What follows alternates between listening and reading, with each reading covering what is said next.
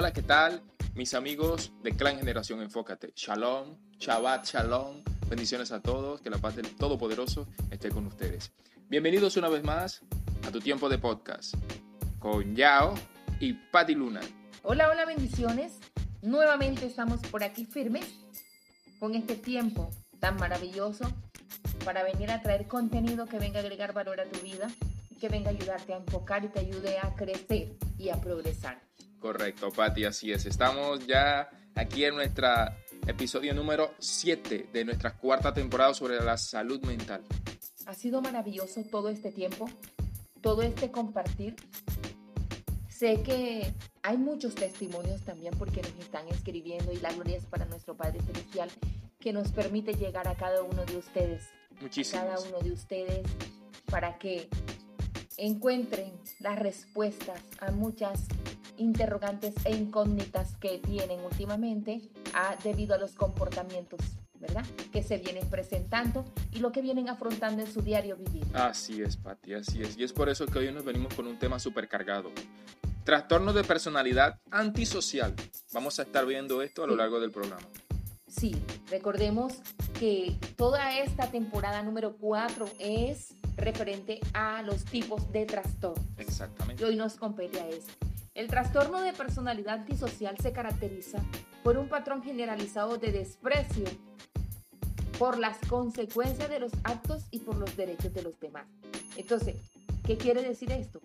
Que las personas con un trastorno de personalidad antisocial persiguen lo que quieren sin tener en cuenta las consecuencias para ellos mismos o para los demás y sin sentir ningún remordimiento o culpabilidad. Exactamente. Ahora, estas personas, como lo dice aquí, son muy despre- eh, desprendidas y son, voy a decirlo de esta forma, despreciantes también, porque al, despreciar a otra, ellas también se vuelven despreciantes. Sí, de verdad, sinceramente que eh, el- eh, los trastornos de personalidad se caracterizan, hagamos énfasis en esto, se caracterizan por patrones de pensamiento, percepción, reacción y relación duraderos y repetitivos que provocan una angustia importante a la persona afectada y o afectan su capacidad de desenvolverse. Imagínate, Pati, lo que son capaces de hacer estas personas con este trastorno de, de la personalidad antisocial. ¿Qué crees que son capaces de hacer? Tremendo. Son capaces eh, de cometer actos ilícitos, engañosos, abusivos Puede ser un homicidio, e imprudentes para su beneficio puede ser robo, o placer, exactamente. eh, personales sin remordimiento. Una violación. Entonces, es, es- es- Ok, entiendo algo, Pati. Estos casos los hemos visto y los hemos escuchado mucho. No, pero es que él padece un trastorno y la ley le, lo, absorbe, lo absorbe, por decirlo así, lo absorbe, por decirlo así. O sea, es como si él no fuese que cometiese delito. ¿Qué, ¿Cómo ves tú eso? Y ahora es que estamos haciendo un, un paréntesis aquí para entender algo más. Porque es que sí son culpables de sus actos, solo que se quieren excusar detrás de el trastorno. la verdad, ese, Ese tema, ese tema es muy delicado, ese yo sé. tema es muy fuerte. Yo sé. Eh, Es muy, muy fuerte ese tema porque eh, lo vemos en nuestro diario vivir y me quedaría corta a, a- adentrar a hablar de eso. pero solo, solo, solo un poco. O sea, Siempre le buscan una justificación. ahora, yo te digo una cosa, porque como esto se trata de un debate, para mí la persona está consciente, Pati, de lo que está haciendo. Ahora, si no hay remordimiento, esto quiere, esto quiere decir en la persona, esto quiere decir en la persona que... Acuérdate de las características que eh, la persona se vuelve insensible Exactamente.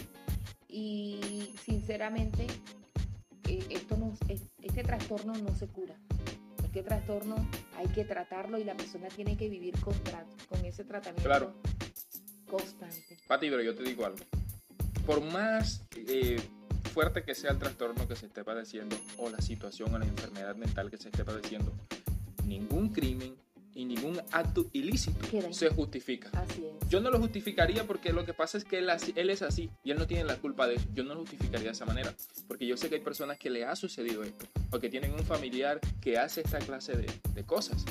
Eh, no únicamente es el que, el que cometer un crimen no necesariamente es el quien toma un disparador. No, no, no.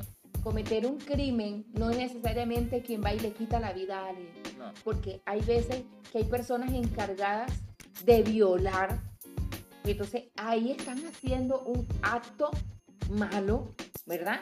Un acto, ¿cómo lo podemos llamar? Eh, o sea, un acto que de verdad le va a hacer un daño a alguien y en vida está matando a esa persona, a la Es que, es, persona. es que es un crimen, es un acto ilícito, Exacto. es un acto despreciable. Y entonces la persona va a quedar, la persona que viola, Va a quedar marcada. queda marcada toda su vida. Y entonces y, y- y muchos trasfondos vienen de y ahí. tiende a desarrollar trastornos. Otros tipos de trauma, trastorno. Exactamente. Sí, hay que ponerlo en cuenta. Entonces, hay que justificarlo. No, no, de verdad que vamos a quedarnos callados porque fue él. Exactamente. No, todos hay que exponerlo, todo hay que decirlo, todo hay que, ¿cómo es que se llama? Llevarlo a la ley. Así es. Absolutamente. Porque por más fuerte que sea el trastorno que esté padeciendo esta persona o cualquier tipo de persona, ¿verdad? La familia, un amigo, no sé. No, y- No se justifica el crimen que cometa, el acto ilícito. el no, acto no- no ilícito. se debe Y hay- Y hay, justificar. algo, algo importante que quiero destacar aquí, Yao. El acto maligno, el acto que no es de bien, el acto que no es de agrado a Dios, ¿verdad? Siempre trae consecuencias. Correcto. Pueda que las personas que están en el alrededor y sepan que la persona tiene ese, ese perfil, y- pero son desconocedores que esto se llama trastorno De personalidad de antisocial. personalidad antisocial. Desconocen totalmente porque la gente no conoce el diagnóstico ya y hay que tener en cuenta. Muchas personas saben los síntomas, tiene esto, tiene lo otro, tiene esto, pero no conocen por qué. Por falta de conocimiento, el pueblo pereció. y sigue pereciendo. El Exacto. pueblo perece por falta de ese conocimiento. Ahora, estas personas con este tipo de comportamiento, Patti, suelen eh, comportarse de la siguiente manera. O es posible que se comporten de la siguiente manera. Se justifican, como yo te acabo de decir. Así es. No, Sí. no, no necesita que lo justifiquen los demás. Se justifican ellos y dicen, no, yo no sé qué hice. Yo siempre he escuchado esta, esta frasecita, yo no sé qué hice. O sea, dejando, abandonando al yo, abandonando mi libre albedrío, mi responsabilidad. ¿Y a quién le echo la culpa? Ahora, este trastorno no es una persona que va a salir de mí y va a cometer el homicidio. Mira, hay algo que te voy a agregar aquí, Yao. Se justifican o relacionan su comportamiento. Ojo. O sea, te voy a poner un ejemplo. Pueden pensar que los perdedores merecen perder. Exactamente, eh, la ley, la ley de la selva, el más fuerte sobrevive. Los débiles para que estén abajo. Así es. Culpan a la víctima ¿Y sabes por qué la culpa? La culpa por ser tonta, por ser indefensa. por ser débil, Exacto. porque porque naciste, Así es. son indiferentes a los efectos explotadores. Y a los dañinos de sus acciones sobre los demás. O sea, hay que aclararlo. No tanto, no tanto los explotadores, sino los dañinos. Exactamente. Y desprecian brutalmente los derechos y sentimientos de los demás y de la ley. O sea, eh, sí, tienen el trastorno y todo, pero estas personas, o sea, eh, hay que tener mucho, mucho cuidado, pues. Porque es que si, si están haciendo estas cosas y se van a justificar de esta manera, o sea, ¿quién les gana? Primero que todo, la ley los ampara, porque por el trastorno que padecen, no son ellos, no están en sus cinco sentidos, pero a mí me parece que sí. Ahora, yo con este comportamiento que estoy aquí, te lo tengo que decir, me está dando a entender el comportamiento de un psicópata. Sinceramente, y esto es para psiquiatras. Mira lo profundo que son estos temas, Pati. Así es. Pero hay que hacer Este verdad. comportamiento es el comportamiento de un psicópata. Por eso es que es importante tener conocimiento. Exactamente. No cerrarnos, no cerrarnos a escuchar los comportamientos, a escuchar las cosas buenas que nos vienen a ayudar a enfocarnos. Ahora, las causas, genes y factores ambientales.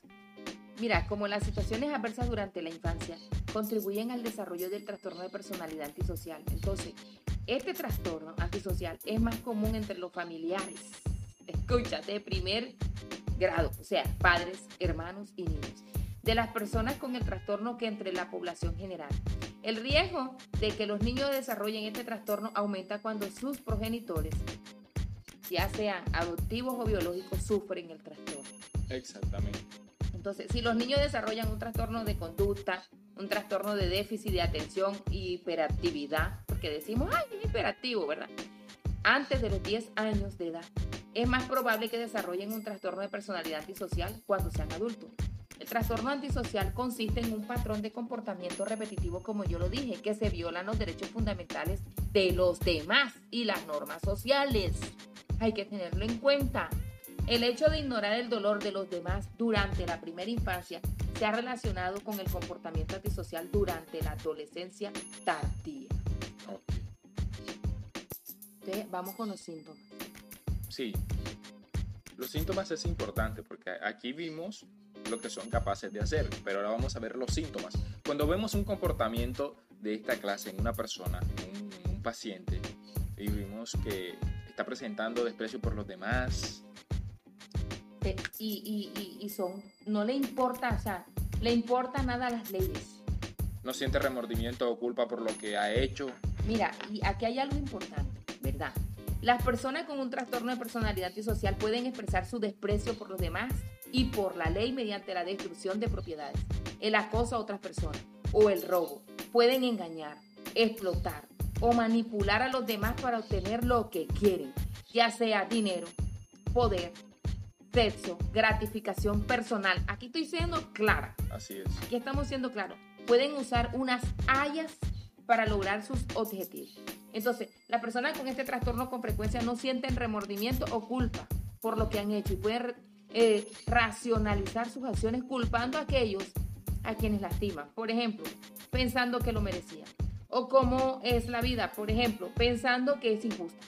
Entonces están decididos, ya esto no es fácil, están decididos a no ser avasallados y hacer lo que creen que es mejor para ellos mismos a toda costa. Entonces esta actitud puede deberse a la desconfianza generalizada hacia los demás. Ah, te voy a mencionar un episodio aquí de la vida y de la historia y creo que muchos se van a identificar y van a recordar esto. Este tipo de comportamiento, por lo que he aprendido y lo que he leído, me hace recordar a una persona que fue muy grande pero que fue muy terrible, Adolf Hitler. Tremendo. Tenía este comportamiento. Mataba por eso. Tenía el grupo de personas, tenía ese grupo de, del ejército eh, por ejemplo, arremetió tanto contra el pueblo de Israel porque ellos eran unos débiles, no se defendían, no merecían estar en la vida y los quería borrar de la faz de la tierra. Falta de empatía. Exactamente. Carecen de empatía por los demás. Mira, ya, las personas con un trastorno de personalidad antisocial carecen de empatía por los demás y pueden despreciar o mostrarse indiferente ante los sentimientos, los derechos y el sufrimiento de los demás. Hay personas que no o sea, pueden ver a alguien sufriendo y no les importa nada. No les mueve el corazón, no se les mueve el corazón para nada. Ese es uno de los síntomas más grandes. El no me importa, a mí me da igual si lo que estés viviendo. O sea, no le importa. Ese es uno de los síntomas mayores. Ok. Comportamiento impulsivo. Y esa es la impulsividad. Y es peligrosa. Exacto, porque las personas, eh, por regla general, son impulsivas, ¿verdad? Entonces tienen dificultades para planificar con anticipación y considerar las consecuencias para ellos mismos o para los demás. Entonces, como consecuencia, pueden hacer lo siguiente. Primero, de repente cambian de hogar, de relaciones o de trabajo. Imagínate esto, mm. sin un plan para obtener otro. Ok. Segundo, conducen muy rápido y en estado de embriaguez, lo que a veces da lugar a accidentes. Y son irresponsables. Tercero, Mira, consumen cantidades excesivas de alcohol o toman drogas ilegales que pueden tener efectos nocivos. No quiere decir que únicamente son esto. Este ya es el grado más profundo. Exactamente. El primer síntoma de una persona es que no le importe lo de los demás. Desprecia a los demás, exactamente. Exacto. Quiero ya, estos, ya estos son síntomas profundos para poder decir, wow, está padeciendo este trastorno y hay que tratarlo. Exacto. Cometen actos delictivos. Entonces, las personas con este trastorno de personalidad suelen caer en provocaciones y son agresivas. Ojo, otro. Caen en provocaciones y son agresivas. O sea, eh, la ira, el enojo, son los, la patica del gallo, la, la, cereza en el postre para terminar de arreglar. O sea, que estas personas tienen, tienen el comportamiento y la sintomatología de que de pronto están hablando con otra persona y puede ser una broma, Patti. Entonces caen en provocación. Entonces no entienden que es una broma, sino que reaccionan violentamente. He visto este comportamiento mucho, Patti. Y ahora voy con otro síntoma que de verdad Es muy fuerte, pero lo voy a mencionar. La irresponsabilidad y qué Este, más. La irresponsabilidad, imagínate. Las personas con este trastorno a menudo son irresponsables desde el punto de vista social y financiero y en su vida. Y como consecuencia pueden hacer, voy a mencionarte tres de, de- de- de las tantas cosas que pueden hacer. Primera, no buscan empleo cuando hay oportunidades disponibles. No, porque les gusta hacer, estar en estados de confort. Exactamente. Segundo, no son irresponsables para pagar e incumplir con los pagos de préstamos y todo. Y cuidado, porque ellos son de los que haz lo que te dé la gana. Exacto. Y, y tercero, eh, no costean la manutención de sus hijos. Wow. Entonces, otros síntomas, estas personas tienden a tener una alta opinión de sí mismas y pueden ser muy dogmáticas, seguras de sí mismas o arrogantes. Y pueden ser encantadores, persuasivos, convincentes en sus esfuerzos para obtener lo que quieren. Tremendo. Tremendo. Aparte, les encanta culpar a los demás. Así Un es. espíritu de culpabilidad. Sí, sí, podemos decir de esa forma. No, Claro. de verdad. Podemos, es que, es que, Pati, mira, si tú te das cuenta, para todos nuestros oyentes, este tipo de comportamiento y este tipo de trauma, recordemos, aquí quiero hacer esta acotación, recordemos que el mundo espiritual afecta al mundo natural. Ahora, ¿qué quiero decir con esto? Al mundo físico, que todo lo que nosotros hacemos malo, todo lo que nosotros hacemos malo, la ira, el rencor, el enojo, los malos pensamientos, están afectados por el mundo espiritual. Y otro síntoma fuerte, la manipulación. Exactamente. Esto- estos son, Son estos son manipuladores. Ahora, no quiero con esto que vayan a inventar demonios aquí por todos lados, pero literalmente lo son, manipulando las emociones de las personas, ¿ok? Para que quede claro, no vayan a, sa- a sacar eh, conclusiones después que no son. Ahora, Pati, vamos a ver los diagnósticos. La- el diagnóstico es por medio de una evaluación de un médico a base de criterios específicos. Exactamente. Entonces, eh, hay que tener en cuenta todos los síntomas. Acuérdate, son deshonestos, ya mienten repetidamente, usan nombres falsos, engañan a otros para su beneficio, eh, con ganancia personal, actúan impulsivamente, no planifican, caen fácilmente en provocaciones, en agresiones, involucrándose constantemente en peleas o atacando a los demás, juzgan a los demás, descuidan imprudentemente su propia seguridad y a los demás, actúan constantemente de forma irresponsable, por ejemplo, dejando no le importa dejar los trabajos, ni los planes de los demás, ok. Eh, no sienten remordimiento, Son insensibles. lo demuestran, la indiferencia, son indiferentes, la racionalización de herir o maltratar les da igual. Entonces, esto es, entonces eh, los síntomas son con terapia cognitivo-conductual y fármacos. Algunos son con ciertos fármacos. Se tratan, se tratan con eso. Hay que tratarlos. Ese es el diagnóstico que, que- que se, les puede, se les puede dar. Así es. Este tema estuvo maravilloso. Espero que sea de bendición a tu vida y que llegue a ti. Muchas gracias, mis amigos de Generación Enfócate. Si estás padeciéndolo, ¿verdad? Denuncia. Así es, claro. Claro, frente a un comportamiento como este, una persona, un amigo que te esté pasando, tienes que denunciarlo. Así sea un familiar, así, sea así tu sea- papá, así sea tu mamá, sea. tu hermano. No te es puedes, el caso. no te puedes eh, quedar tranquilo y, y dejarlo que se excuse detrás de ese síntoma, detrás de ese, de ese trastorno que está padeciendo. Entonces, ha sido todo por hoy. Recuerda seguir todas estas, estas temporadas que hemos venido desarrollando, estos episodios. Vamos por nuestra temporada número 4 y nuestro episodio número 7 el día de hoy. Esto de la salud mental ha estado bastante interesante. Si quieres compartirlo con otro, ya sabes, ahí están nuestras plataformas, Anchor, Google Podcast, Spotify, y están también en nuestras redes sociales, Facebook, eh, Instagram, por ahí estamos subiendo todo este contenido. Así No es. siendo más, hemos llegado al final. Gracias por acompañarnos. Shalom, fue todo por hoy. Y en tu tiempo de podcast estuvieron tus amigos. Chao. Y es un gusto con Pati Luna. Ok, bueno. Bye bye. Bueno, nos vemos. Firmes. Ok, estamos firmes.